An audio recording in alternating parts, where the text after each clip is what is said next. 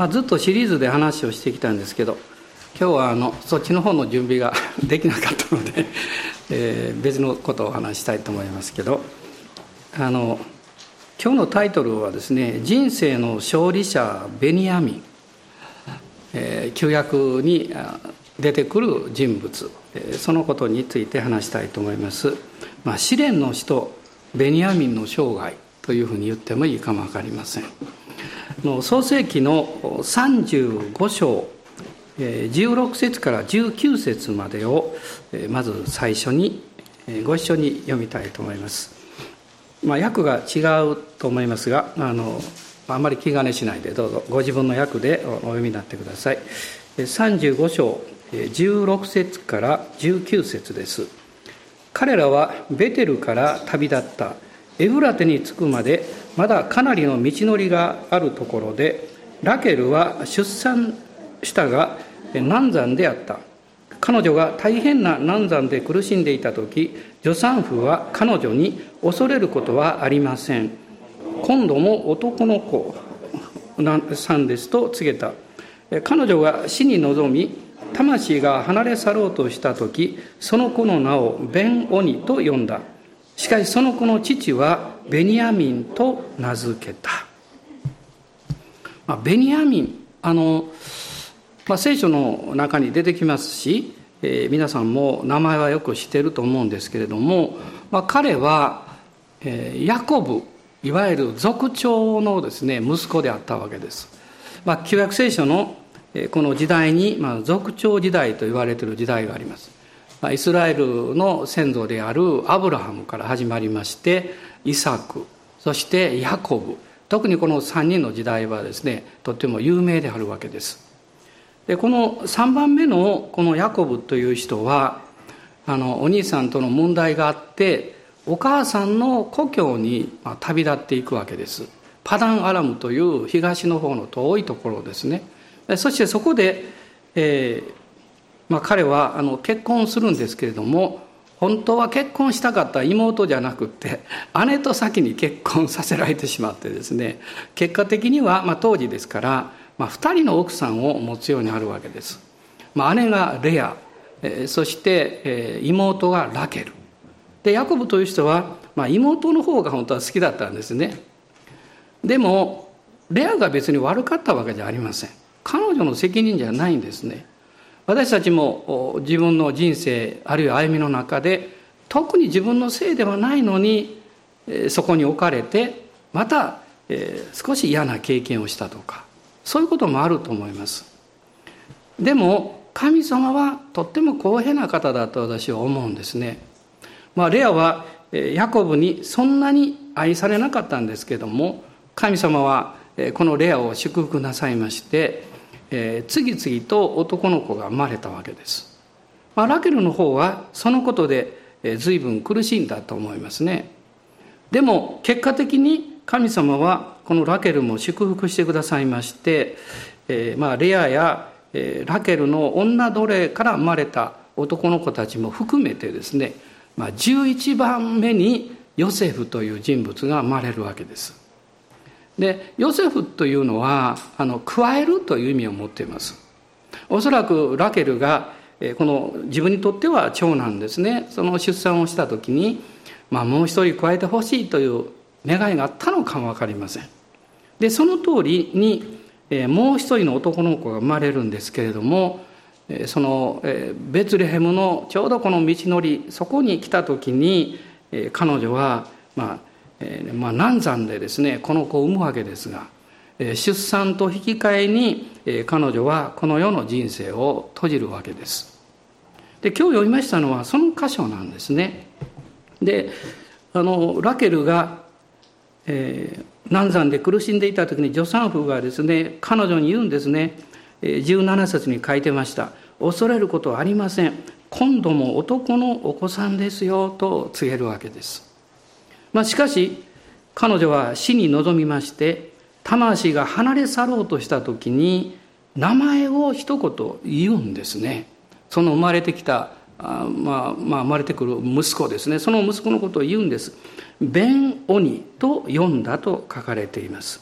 ベン・オニというのは私の苦しみの子という意味なんです。おそらく彼女は自分のこの気持ちの最大の愛情の表現でそう言ったのかもしれませんね。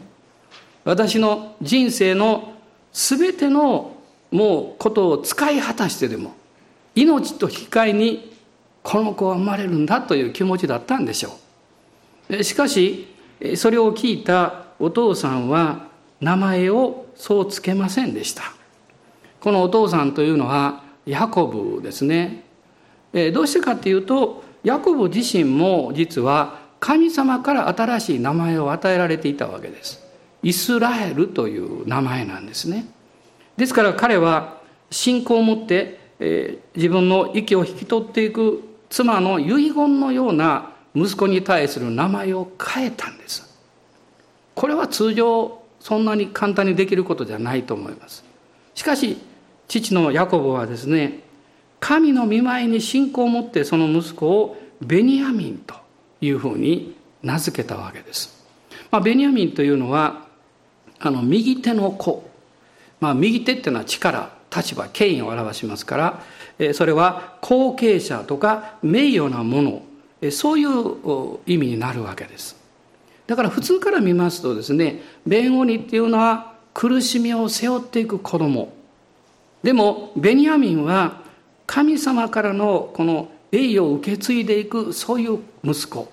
というふうにこう名前が変えられていくわけです。まあ、ちょうどそういうこのベニヤミンのこう人生っていうのを考えた時にあの私たちもある意味で、えこの弁護人という部分を追ってるんじゃないかなと思いました。自分自身が願ったわけでもなくその環境や境遇の中で生まれ育ったあるいはそういう環境の中で私たちが育っていった、思いがけない出会いを通してもう予期せぬことが家族や自分の身に降りかかった。そういうことはですね、誰の人生にもたくさんあるんではないかと思います。しかし私たちが持って生まれたものの大半は自分が決めてはいないんですね。例えばあなたが男であるか女であるかあなたは決まって生まれてきたわけじゃありませんしどういうファミリーに生まれるかもあなたが決めたわけじゃない。どういう国に生まれるかも決めたわけじゃないんです。どういう才能を持ったこの遺伝子を持って生まれるかもあなたが決めてはいないんです。時代も決めていませんね。だから人間としてのえー、関わるも要素というかそのほとんどの部分は自分では決めていないんです。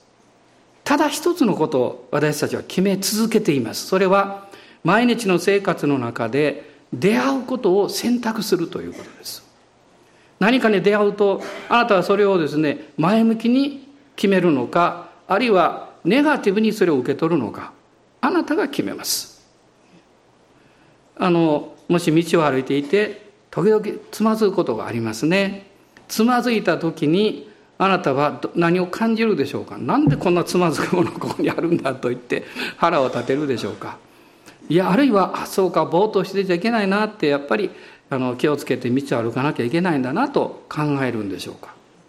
そういう小さなことの選択というのが実はあなたの大きなことを選んでいくことの実は、うん、土台になっていくんですね。非常にあの前向きな方がいます。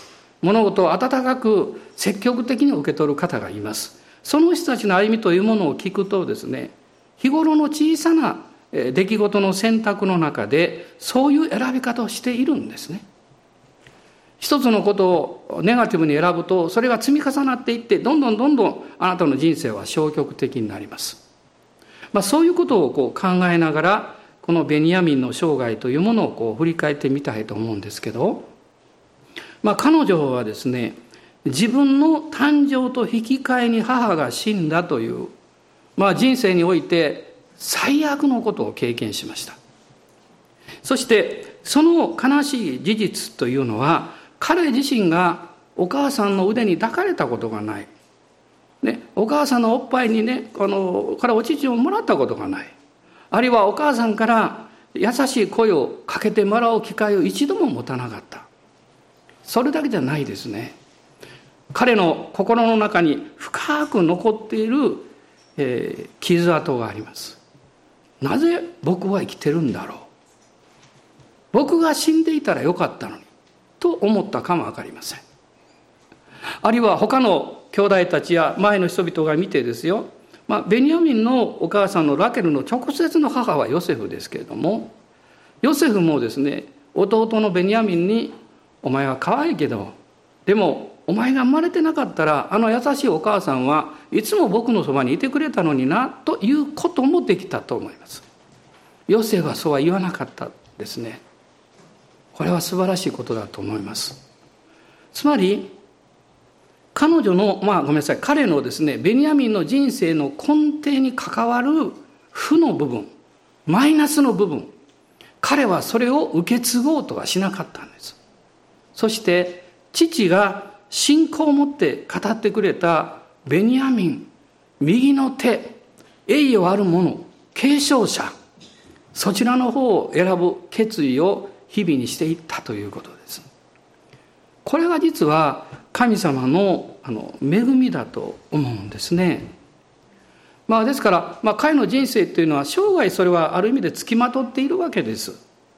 でも彼はそのことによって決して自分の人生を被害者にはしなかったんですねそして同時にこのベニヤミンのこの存在というのを考えますと彼はお兄さんの陰にいつもいたような存在でした、まあ、創世記のえこの37章からヨセフのことが登場しますけれどもお父さんはものすごくこのヨセフを愛したんですねえ。そしてえこのヨセフのために特別な、えまあ、長袖の服を、まあ、作ったというふうに書かれています。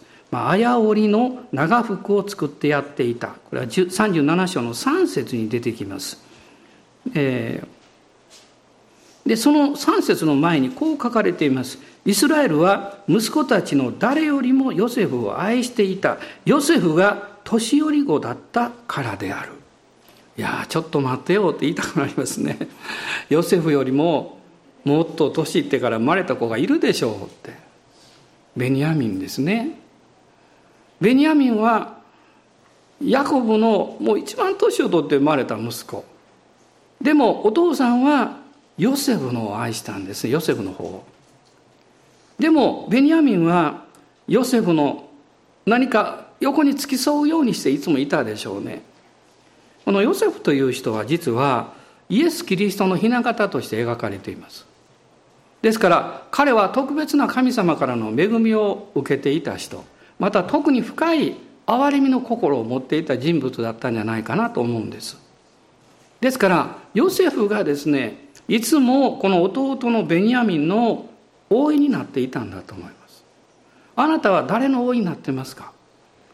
あなたは誰かのためにその人を守る立場があるということを忘れてはいないでしょうか？あなたのまあ影って言ってあの悪い意味じゃないんですよ。あなたの守りの王位の影で守られるべき人が必ずいるはずです。どんな人もですねその両方の立場を持っています。私も守るべき人がたくさんいます。でも私も守られています。守ってくれてる人たちもたくさんいます。それをしっかり覚えるということが私たちが自分の人生をこの踏みあの間違えないでですね健全に歩いていく大事なことではないかと思うんですね。まあ、ベニヤミンは兄の陰に隠れてはいたんですけれども兄の特別な愛情を受けていたわけです。そしてある時まあ彼が何歳になっていたんでしょうかね。お兄さんは17歳でしたから、もうその数年したでしょう。その時にとんでもない悲劇のニュースが伝わってきたわけです。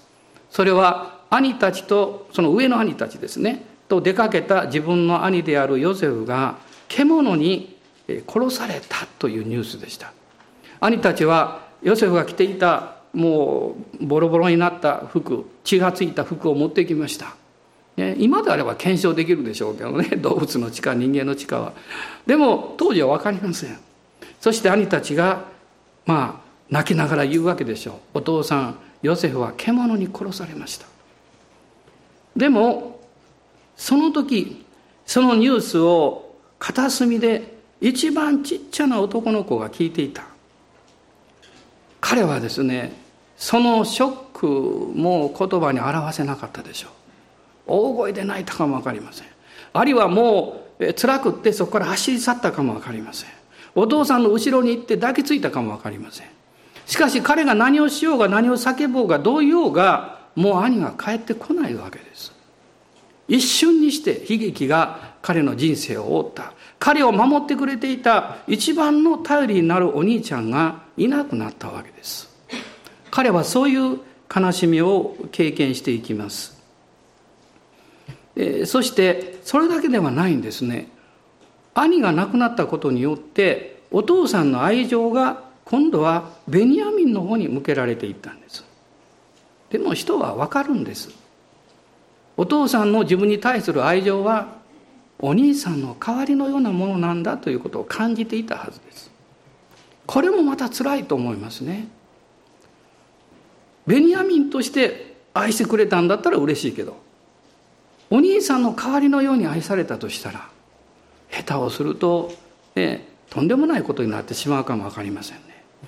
でも彼はそういう境遇状況に置かれても決して自分の人生をひがまなかったんです。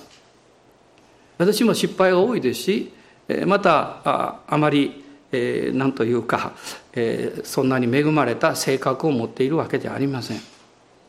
でも自分自身の歩みを振り返ったり周りの人々との出来事をこうずっと見てくる中でですね一つ言えることがあるんですね。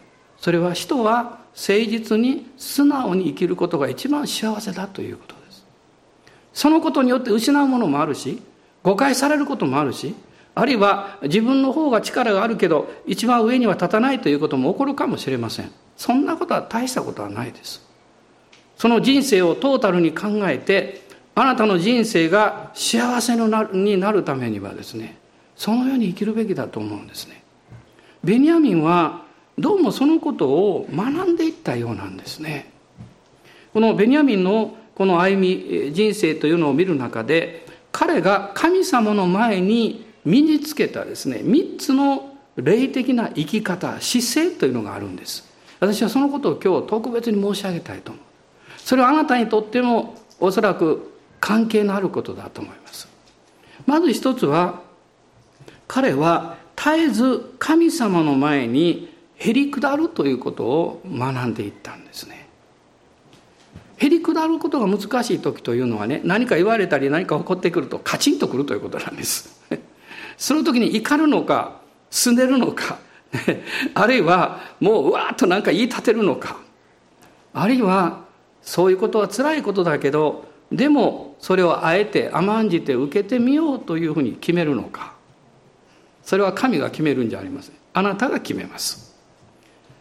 ベニヤミンはへり下る方を選んだんでしょう。なぜかっていうとですね、へり下った人のところに神の恵みが注がれるからです。アーメン感謝しますこのヤコブの手紙を読みたいんですけれども、えーえー、ヤコブ書をどうぞ開いてくださいまあペテロ書と両方あるんですけれどもあのヤコブ書のえまず6節ですね6節と6節をまず読みたいと思います。ヤコブ4の6です。神はさらに豊かな恵みを与えてくださると。それでこう言われています。神は高ぶる者には敵対し、へり下った者には恵みを与える。そして、9節を読んでください。あ、ごめんなさい。10節です。主の見前でへり下りなさい。そうすれば、主があなた方を高く上げてくださいます。水は高いところから低いところに流れます。人々はどんなにこの生き立っても、へり下った人にを見ると、だんだんと静かになります。相手が立ち上がってくるとまた攻撃するでしょう。でもその人がへり下っていくと、力を失っていきます。神が恵みをその人のところにくださるからですね。ベニヤミンは一番つらかった小さい時のこと、ね、他の兄弟たちにはレアという母がいるわけです。自分とお兄ちゃんにはいないんです。お兄ちゃんも寂しそうでしょう。でもその姿を見るともっと辛いでしょう。僕がいるということがお兄ちゃんの悲しみの原因なんだということです。もし私たちがこういう事態に陥ったとしたらこういう境遇に置かれたとしたらどうしたらいいんでしょうか？怒って拗ねて家を飛び出すんでしょうか？自分の命を絶つんでしょうか？生きる道は一つです。へり下ることです。その状況やその辛い気持ちを受け止めることができるほどへり下っていくことです。神はそのことの中でこのベニヤミンに大きな恵みをくださったんですね。どんな場合もそうです。へり下る人は神様の恵みを受けます。私があの大好きなあの聖書の箇所の一つはネヘミヤなんですね。あの、まあ、今開いてる方も結構ですがあのネヘミヤの、えっと、2章を見るとですねネヘミヤがエルサレムの城壁を回復するために派遣されていくんですけどまあそれは大変な仕事のように見えたんですね。えー、というのはその修理そのものも大変なんですけど敵がいて反対をする。立てるとまた夜のうちに敵が攻めてきて壊してしまう。まあその結果ですねもう60年以上もその城壁がもうそのままなっちゃってたんですね。しかしネヘミヤは3日間祈りました。考えました。3日というのは聖書の中における大切な数字です。3日がよく出てきます。死と葬りと復活です。何よりも私たちが直面しなきゃいけないのは自分の問題です。あなたの自我の問題です。あなたの考え方あなたの知っている知識あなたの信じているやり方の問題です。それが神様の導きとぶつからなきゃいけません。神様の方法とぶつかって悩み苦しまなきゃいけません。そして最後に放棄します。もうあなたのお任せします。それが3日目です。その経験を彼も通ったでしょう。なんで私がこんなことできるでしょうか？と。しかし精霊が彼を起こされました。そして彼は夜ですねもうあのこっそりとこの偵察に行きます。そして彼が帰ってきてその後言ったことはどういうことでしょう？神がこの良い仕事を私たちにくださった。主の恵みがあったのでと書かれています。そして私たちはこの良い仕事に着手しようと彼は言いました。あなたが今向かい合ってるあなたが追わなきゃいけない仕事困難なものあるでしょう。困難はまだいいんです。でもやりたくないっていうのが一番辛いんです。嫌だから。何か理由があってね。嫌だから。しんどいのはまだいいって。でも嫌な理由がある。でもそれも主は克服しなさいと言います。その、えー、向かい合ってるものは自分のプライドですから。自分自身の中にある自我ですからでもそれを十字架に置けと主はおっしゃるんですネーミヤは見方が変わりました私たちもそうですね塀の内側からあの外を見てると空しか見えないんです。でもあなたが立ち上がったら、塀の上から見れば外側が見えるんです。あ、こんなすごい世界がある。あなたが開こうとしてるドアはドアだけじゃないんです。ドアを開いたらまたドア、またドアを開いたらドアってドアばっかり開いとってですね、何も面白くないでしょう。ドアは狭いんです。でも開けば、その外側には広い部屋があるんです。神はその部屋にあなたを導こうとしています。あのアブラハムがあごめんなさいイサクがですね、え、父の掘った井戸を掘り返してでまたあの敵が来て埋められましたでも彼は争わないで次の井戸を掘りました。また次の井戸を掘りました。そして最後に行ったところがあ最後に掘り当てたその井戸は争いませんでした。彼はそこをレホボテと名付けました。レホボテっていうのは広いところっていう意味です。時々私たちは問題にぶつかります。どうしていいかわからないことが起こります。それは私たちを何か目をもう一度上げて、そこにこだわらないで、神が導いておられるかもしれない別の道を探せという意味です。別の方法ある。そしてそのことをこう見続けていくと、やがて争わなくてもいい井戸にぶつかるんですね。それがレホボテです。広いところです。まあ神様は私をやっとここに導いてくれたという経験なんでしょう。彼はベニヤミンは神様の恵みを受ける方法を見出したんですあなたはこれをもう学んでいらっしゃるでしょうか？時間がかかりますよ。何年も。時には何十年も。まだ私はへりくだらなきゃいけないんですか？どうして私は無視されるんですか？どうして私は捨てられるんですか？どうして私のことを覚えてもらえないんですか？まるであのヨセフのように捨てられて放棄されてそして忘れられます。しかしそれは神の大きな計画があったからです。神がヨセフにそういう13年の苦しい経験を通らせなかったらエジプトの最初になることはできませんでした。ベニヤミンもそうです。そのような苦しみを通らなければ彼は神の恵みを受け取るという大きな信仰の、えー、器になれませんでした。神は彼を祝福なさいました。ですから彼の子孫からイスラエルの人々の中のリーダーと言うべき人々が生まれていきました彼らの初めての王様はサウル王彼はベニヤ民族です最後は失敗しましたけど彼ももともとは素晴らしい青年でしたイスラエルの国を敵から救ったエステルはベニヤ民族です。世界中に当時の福音のローマ帝国の世界に福音を述べ伝えた偉大な人物使徒パウロはベニヤ民族です。神のこの目から見れば私が何かをするか何ができるかは大した問題じゃないんです。でもあなたの信仰とあなたの信仰を継承する人々が神の偉大な働きにどう関わっていくかということはもっとすごいことなんです。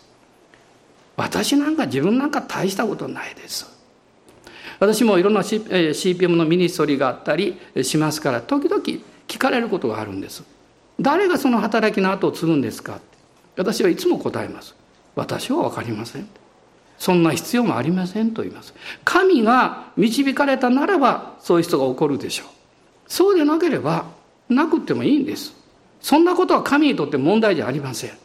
しかし、神様は、この石ころからでも すごい器を起こすことのできる人物、お方でしょう。その方が、放っておかれることはないでしょう。問題は、あなたが名誉を得ようとすることです。あなたのプライドが問題です。でもあなたがそれを主に捧げれば、神はあなたを大いに用いてくださるでしょう。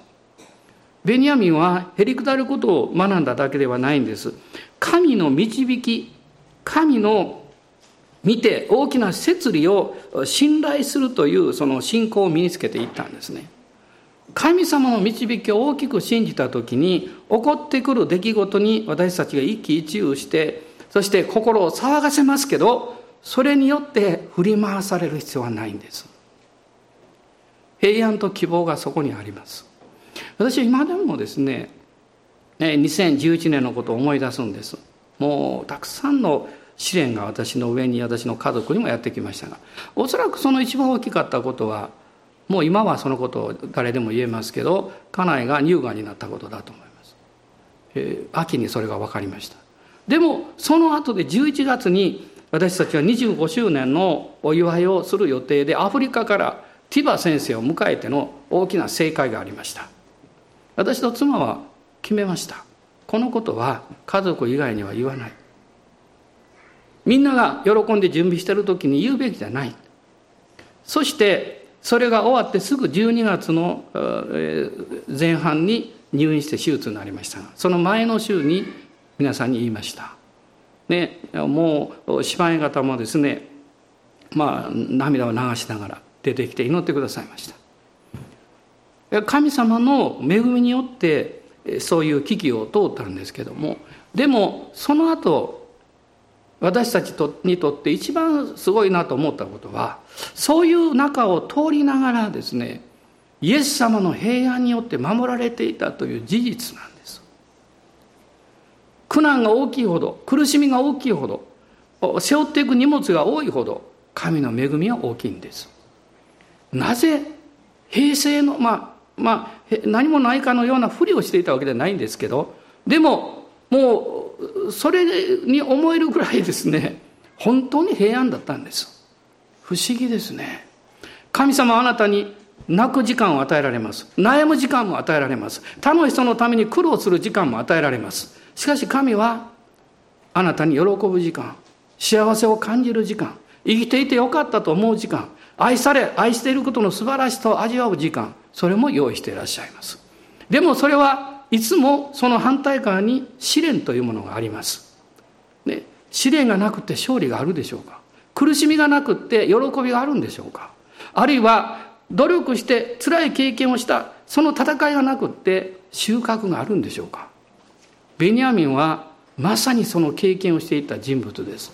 彼は大きな神の摂理を信じる信仰を持ったんです。今日あなたの理解できないあなたがどう考えてもおかしい。あるいはあなたの信仰でどう受け止めていいかわからない問題があるでしょう。私だってあるんですよ今でも。でも驚驚きませんし恐れもしません。神の大きな導きを信じてるからです。時が来ると全てが分かります。時が来ると神は私たちを高く引き上げてくださいます。どうぞ皆さん大人の方に心配しないでねと今どうぞおっしゃってあげてください。心配しないでいいんですよ。と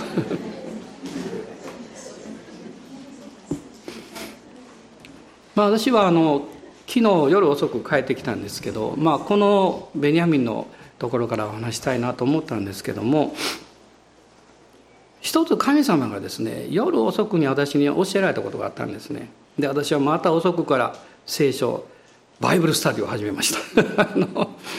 まあそれは創世記の42章から45章のところをもう一回読んでですねあのベニヤミンのことを考えたんですね。そこには何が書かれているかっていうとこのベニヤミンという人は贖いの信仰を経験した人であるということでした。贖いの信仰です、ね、まあ今あの42章から45章まで読むわけにいかないんで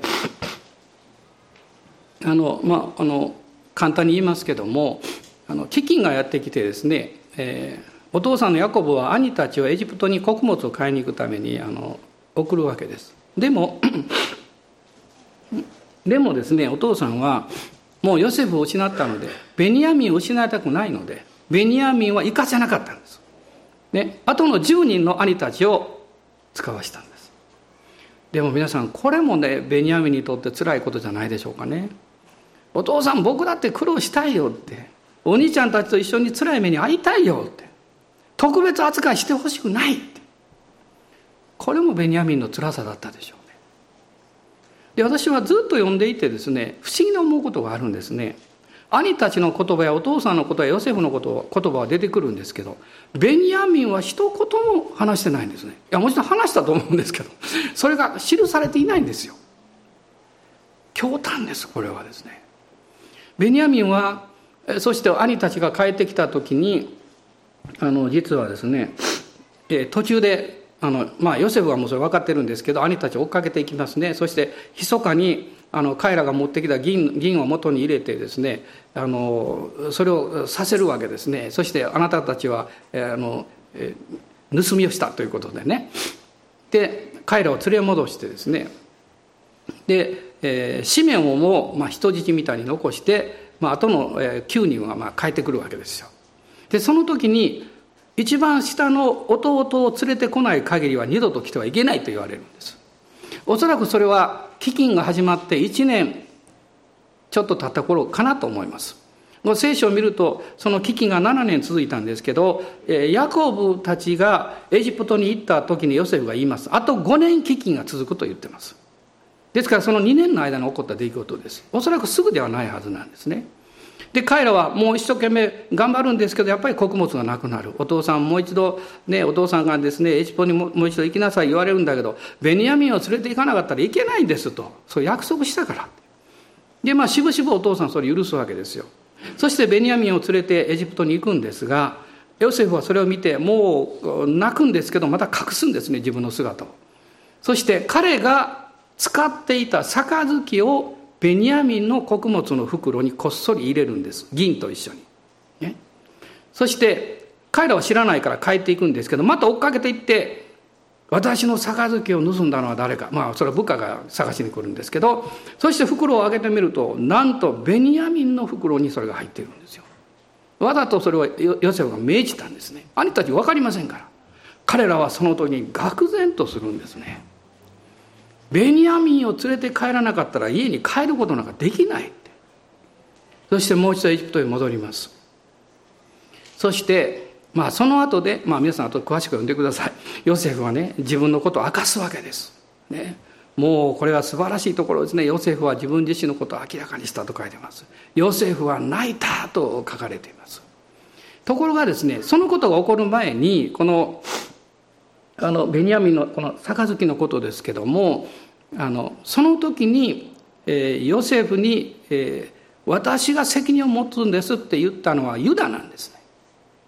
実はあの、えー、お父さんに、あの、ベニヤミンを連れて行かなきゃどうしても穀物買えないので連れて行かしてくださいと。その保証人になりますと言ったのもユダなんです。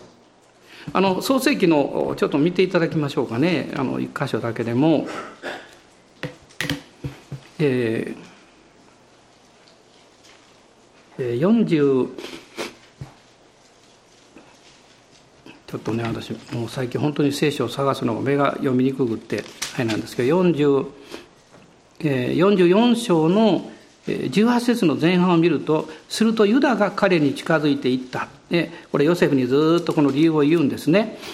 そして44章の32節と33節です。一緒に読んでください。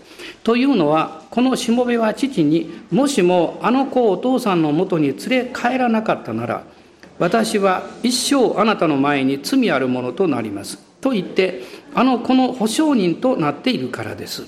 ですからどうか今このしもべをあの子の代わりにあなた様の奴隷としてとどめあの子を兄弟たちと一緒に帰らせてください。これはまさに贖いを表します。私の命と引き換えにとこう言います。それはユダでした。このユダ族からメシアであるイエス様がお見えになったんです。だからまさにこの旧約のこの時代の中にですねそれから2000年、えー、まあ2000年ちょっと前ですけど、えー、ね、その後ですけども、えー、まあ1800年ぐらいでしょうかね。その後メシアが来られる。その予表があるんですね。この杯もそうです。予表です。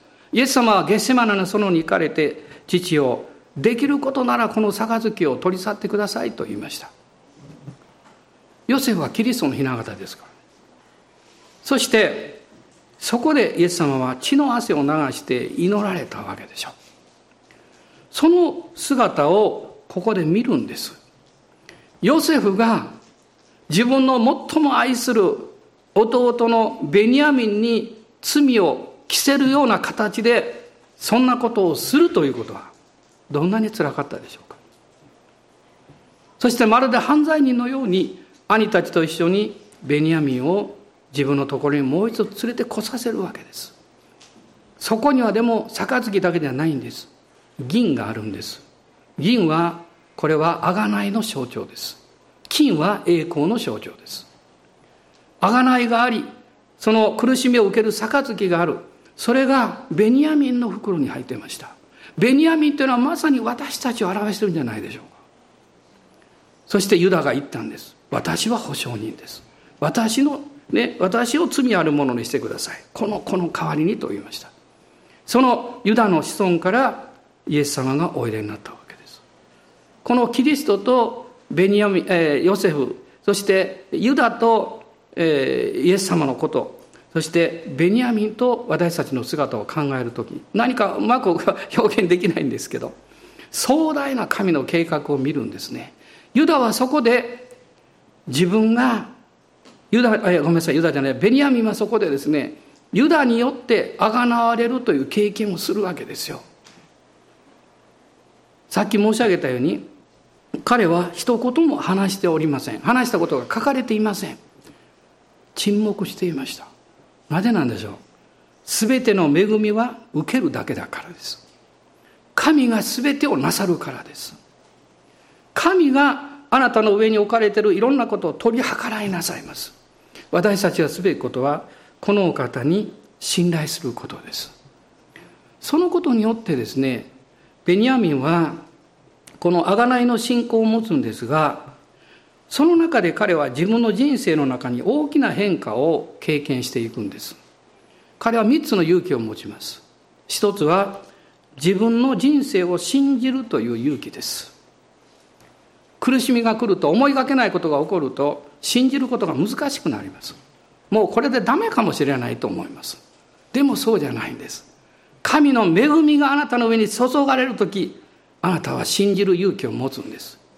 私は愛されているんだという勇気を持つんです、ね、私はあの虐待された5歳の子供が、えーとまあ、あの引き取られてですねそしてその、まあ、良い施設にあの連れて行かれた。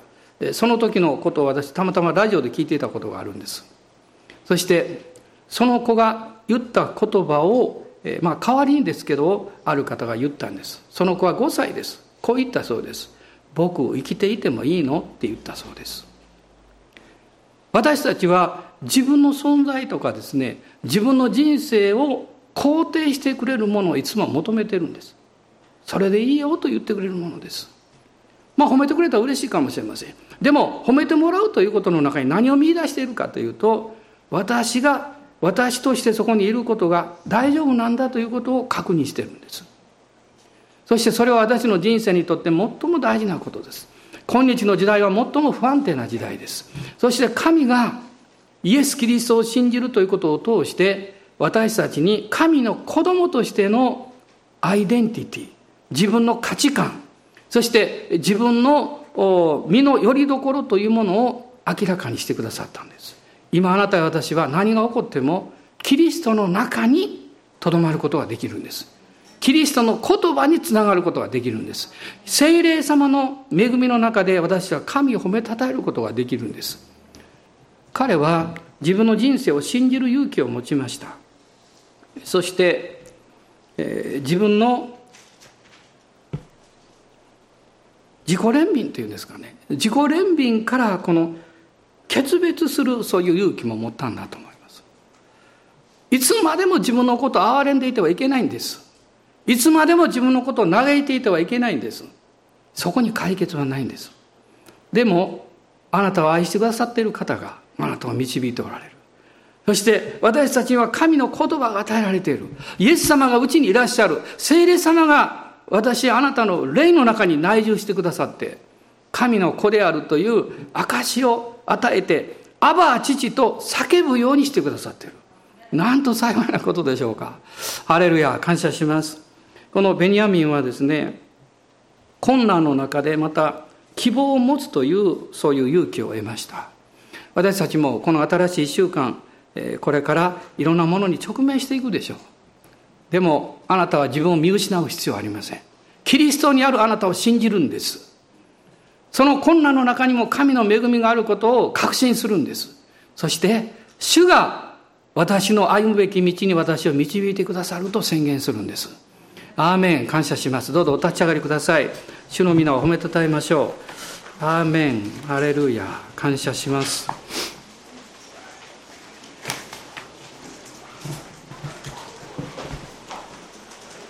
あなたはもう、えー、苦しみの子ではありません。かつてヤベツという人がいました。ヤベツというのは悲し悲しみを作るものという意味です。でも彼も自分の人生に置かれた運命を180度ひっくり返しました。彼は神に叫びました。神を私を大いに祝福してくださいと言いました。大いにと言ったんです。単に祝福してくださってくださいではなかったんです。大いという意味は大いにという意味は私だけではなく私が関わる全ての人々を祝福できる祝福をくださいという意味です。あなたが恵まれてもあなたが幸せになってもあなただけだったらあなたはきっと悲しいでしょう。でもあなたが幸せになってそれを誰かに分け与えることができたらあなたが恵まれてそれを誰かに一緒に分かち合うことができればあなたは本当に幸せだと思います。ベニヤミンはそういう人生を送ったはずなんですね。ヤベツもそうでしたから。そして今私たちはキリストにあってそのような恵みと祝福をいただいています。今叫ぶことができるんです「アバー父」と言えるんですね。皆さん一緒に言いましょう。はい「アバー父」「アバー父」アーメン。ハレルヤ。感謝します。今主の皆あがめます。アーメン。ハレルヤ。おーイエス様。感謝します。今日悲しみと別れる日です。今日つぶやきとさよならという日です。今日私たちにやってくるさまざまな困難に対してああ大丈夫だよという日です。アーメン。感謝します。主の恵み主の臨在があなたの人生を覆ってくださっています。アーメン。アーメン。感謝します。アーメン。ハレルヤ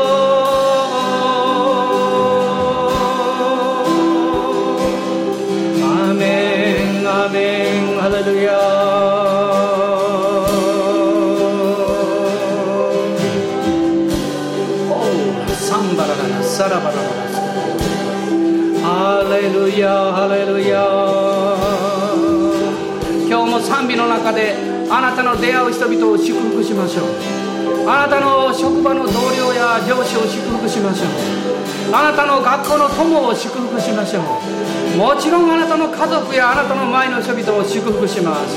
アーメン。ハレルヤハレルヤアーメン。私たちはこの神の祝福を持って新しい1週間に出かけていきます。1週間の旅に出かけます。おおハレルヤ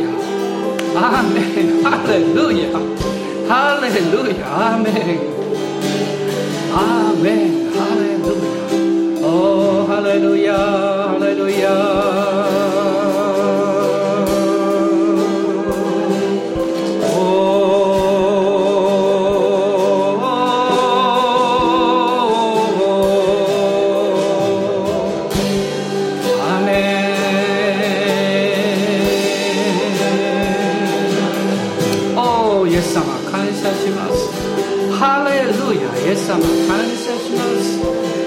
人を祝福します。